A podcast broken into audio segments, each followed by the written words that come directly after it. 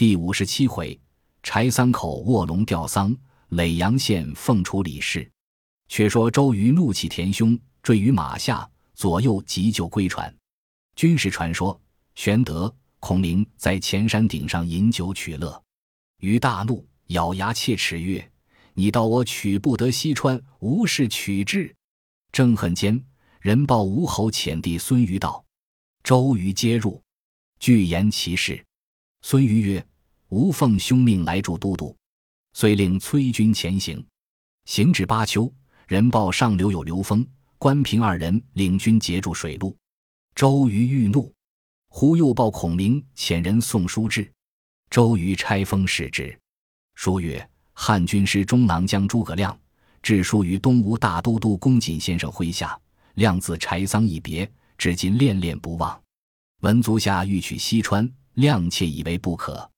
益州民强地险，刘璋虽暗弱，足以自守。”今劳师远征，转运万里，欲收全功，虽吴起不能定其归，孙武不能善其后也。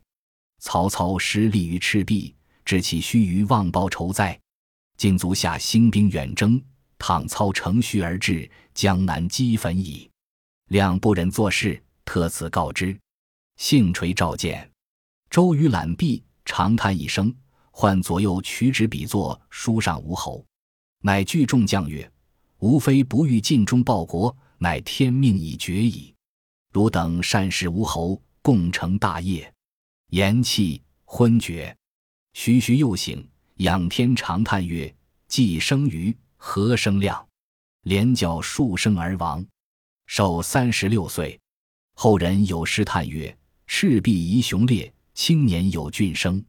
弦歌之雅意，悲酒谢凉棚。曾夜三千虎。”长驱十万兵，巴丘终命处，平调欲伤情。周瑜停丧于巴丘，众将将所遗书间，遣人飞报孙权。权闻于死，放声大哭，差使其书，乃见鲁肃以自代也。书略曰：“予以凡才，何蒙殊遇，委任负心，统御兵马，敢不竭股肱之力，以图报效？奈死生不测。”修短有命，余志未展，微躯已陨，遗恨何及？方今曹操在北，疆场未尽，刘备既遇，有四阳虎，天下之事尚未可知。此正朝是干事之秋，至尊垂绿之日也。鲁肃忠烈，临事不苟，可以待于之任。人之将死，其言也善。倘蒙垂鉴，于死不朽矣。孙权览毕，哭曰：“公瑾有王佐之才，今乎短命而死，孤何赖哉？”既遗书特见子敬，孤敢不从之。即日便命鲁肃为都督，总统兵马，一面叫发周瑜灵柩回葬。却说孔明在荆州夜观天文，见将星坠地，乃笑曰：“周瑜死矣。”知晓告于玄德，玄德使人探之，果然死了。玄德问孔明曰：“周瑜既死，还当如何？”孔明曰：“待于领兵者，必鲁肃也。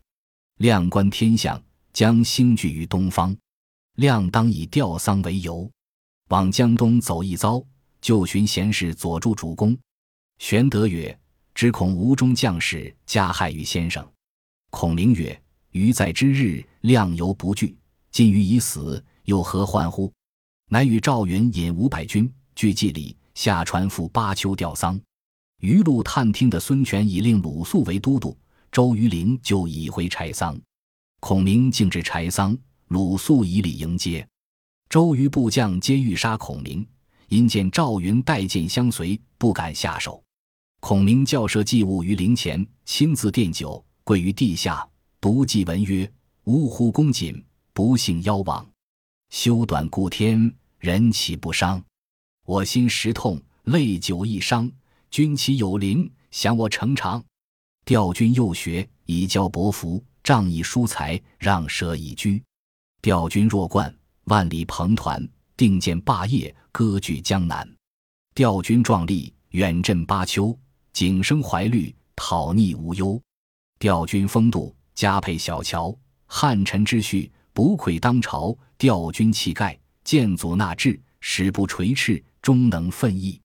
调军鄱阳，蒋干来说，挥洒自如，雅量高致。调军宏才，文武筹略，火攻破敌，挽强为弱。湘军当年雄姿英发，哭军早逝，抚地流血。忠义之心，英灵之气，命中三计，名垂百世。爱君情切，愁肠千结，唯我肝胆，悲无断绝。昊天昏暗，三军怆然，主为哀泣，有为泪涟。亮也不才，盖己求谋，助吴拒曹，抚汉安流。犄角之源，首尾相酬。若存若亡，何虑何忧？呜呼，公瑾，生死永别，徒守其真，明明灭灭。魂如有灵，以见我心。从此天下更无知音。呜呼，痛哉！夫为上想，孔明既毙，伏地大哭，泪如涌泉，哀痛不已。众将相谓曰：“人尽道公瑾与孔明不睦。”今观其祭奠之情，人皆虚言也。鲁肃见孔明如此悲切，亦为感伤，自思曰：“孔明自是多情，乃公瑾量窄，自取死耳。”后人有诗叹曰：“卧龙南阳睡未醒，有天力要下书城。苍天既已生公瑾，尘世何须出孔明？”鲁肃设宴款待孔明，焉罢，孔明辞回，方欲下船。只见江边一人道袍竹冠，造陶素履，一手揪住孔明，大笑曰：“汝气死周郎，却又来吊孝，名其东吴无人也。”孔明即是其人，乃凤雏先生庞统也。孔明亦大笑，两人携手登舟，各诉心事。孔明乃留书一封于统，主曰：“吾料孙仲谋必不能重用足下，稍有不如意。”可来荆州共扶玄德，此人宽仁厚德，必不负公平生之所学。同允诺而别，孔明自回荆州。却说鲁肃送周瑜陵就至芜湖，孙权接着哭泣于前，命后葬于本乡。余有两男一女，长男荀，次男印，权皆后续之。鲁肃曰：“肃碌碌庸才，勿蒙公瑾重见，其实不称所职。”愿举一人以助主公。此人上通天文，下晓地理，谋略不减于管乐。书机可并于孙吴。往日周公瑾多用其言，孔明亦身负其志。现在江南，何不重用？权闻言大喜，便问此人姓名。素曰：“此人乃襄阳人，姓庞，名统，字士元，道号凤雏先生。”权曰。孤亦闻其名久矣，今既在此，可即请来相见。于是鲁肃邀请庞统入见孙权。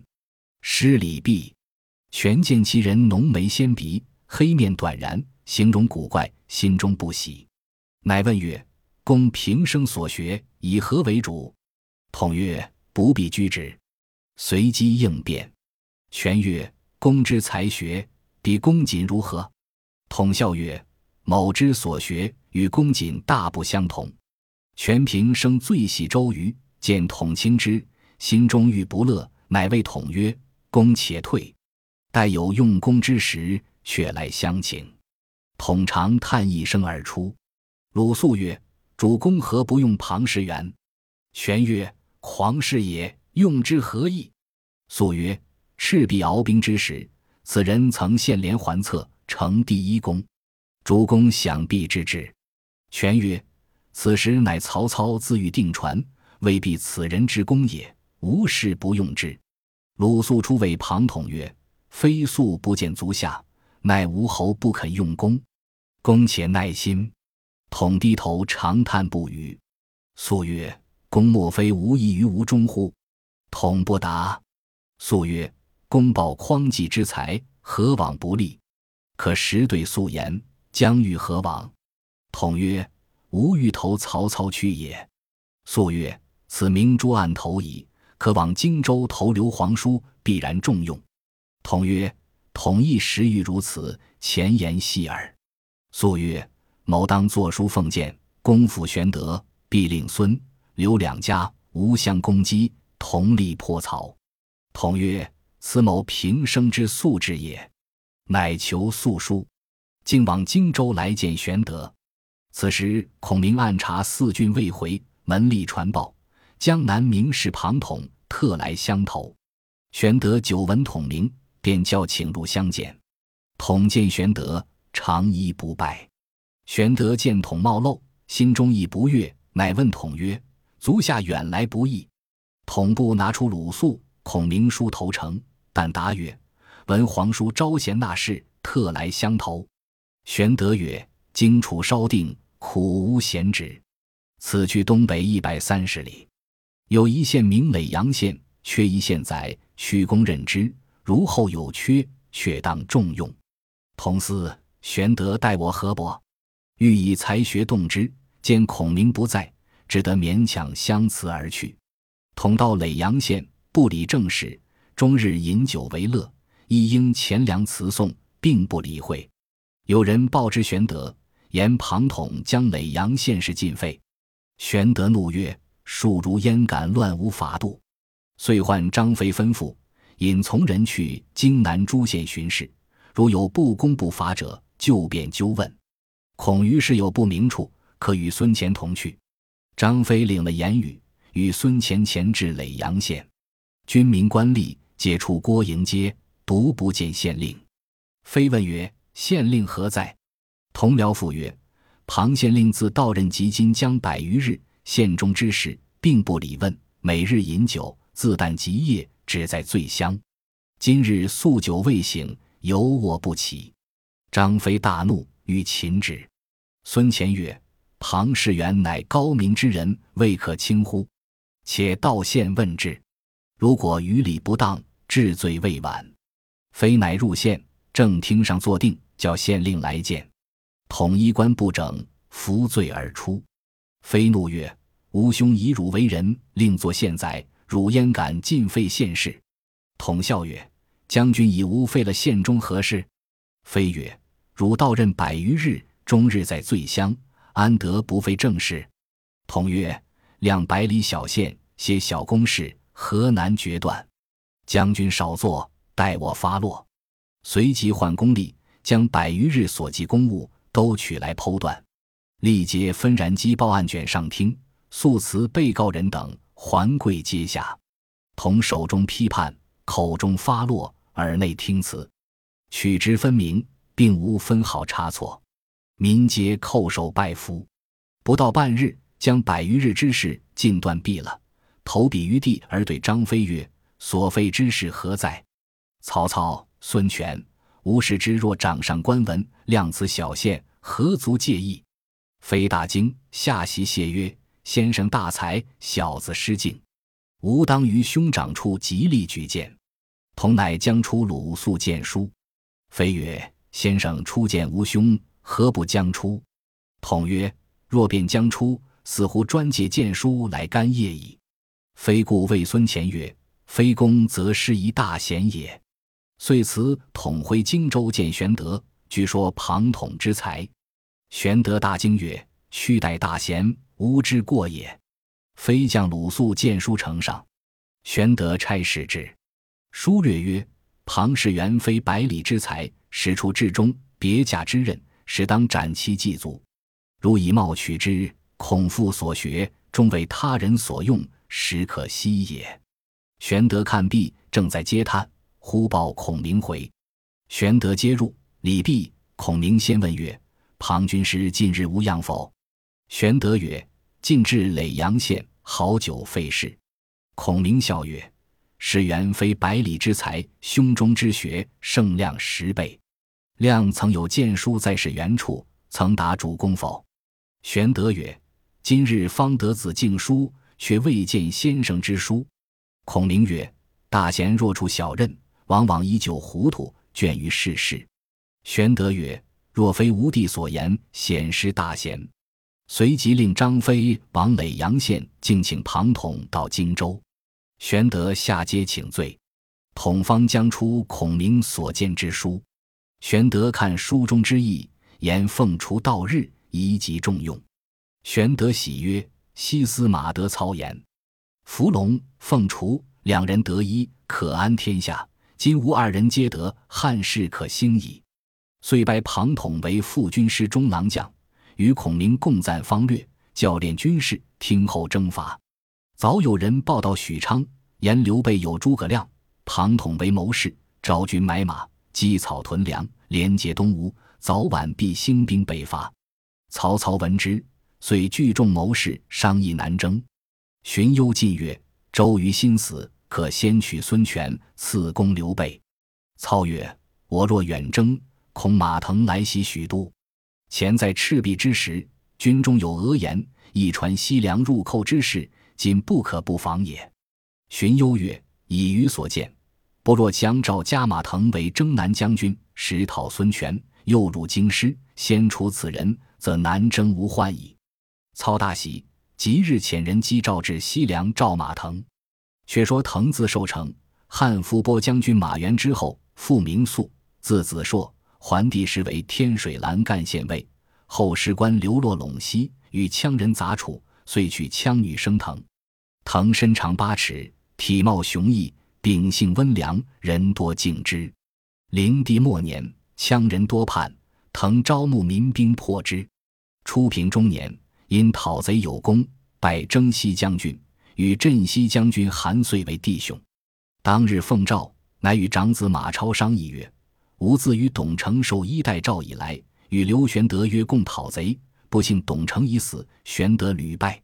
我又辟处西凉，未能协助玄德。今闻玄德已得荆州，我正欲展昔日之志，而曹操反来召我。”当时如何？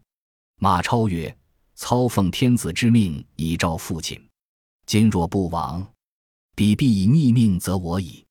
当乘其来召，竟往京师，于中取士，则昔日之志可展也。”马腾兄子马岱谏曰：“曹操心怀叵测，叔父若往，恐遭其害。”超曰：“而愿尽其西凉之兵，随父亲杀入许昌，为天下除害。”有何不可？腾曰：“汝自统羌兵保守西凉，只教次子马修、马铁并执马岱随我同往。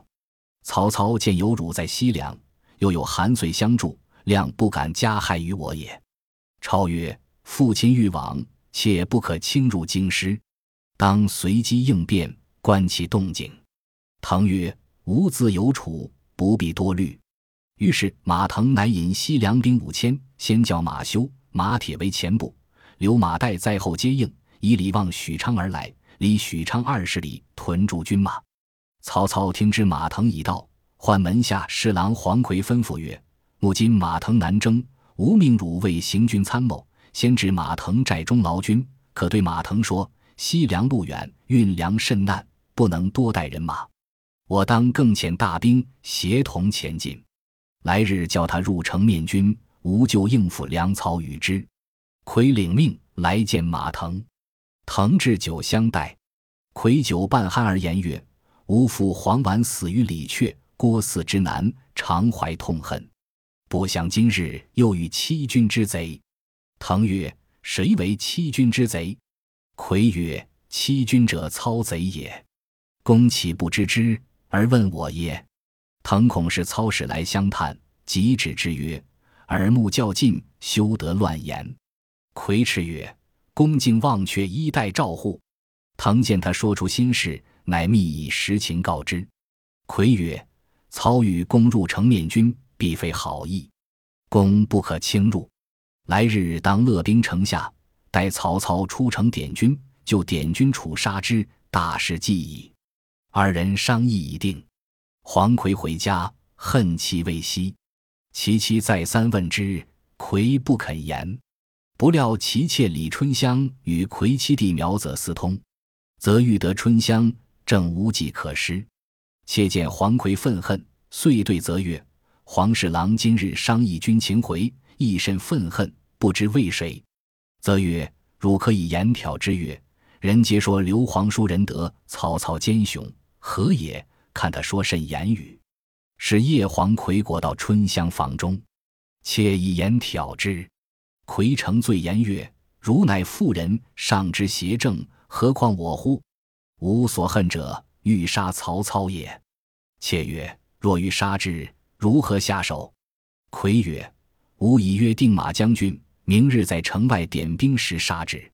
妾告于苗泽，则报之曹操。操便密唤曹洪、许褚，吩咐如此如此。又唤夏侯渊、徐晃，吩咐如此如此。个人领命去了，一面先将黄奎一家老小拿下。次日，马腾领着西凉兵马将此进城。”只见前面一簇红旗，打着丞相旗号。马腾只道曹操自来点军，拍马向前。忽听得一声炮响，红旗开处，弓弩齐发。一将当先，乃曹洪也。马腾急拨马回时，两下喊声又起。左边许褚杀来，右边夏侯渊杀来，后面又是徐晃领兵杀至，截断西凉军马，将马腾父子三人困在该心。马腾见不是头，奋力冲杀，马铁早被乱箭射死。马修随着马腾左冲右突，不能得出。二人身带重伤，坐下马又被箭射倒，父子二人俱被执。曹操教将黄奎与马腾父子一起绑至。黄奎大叫：“无罪！”操叫苗泽对证。马腾大骂曰：“庶如误我大事！”我不能为国杀贼，是乃天也。操命迁出，马腾骂不绝口，与其子马修及黄奎一同遇害。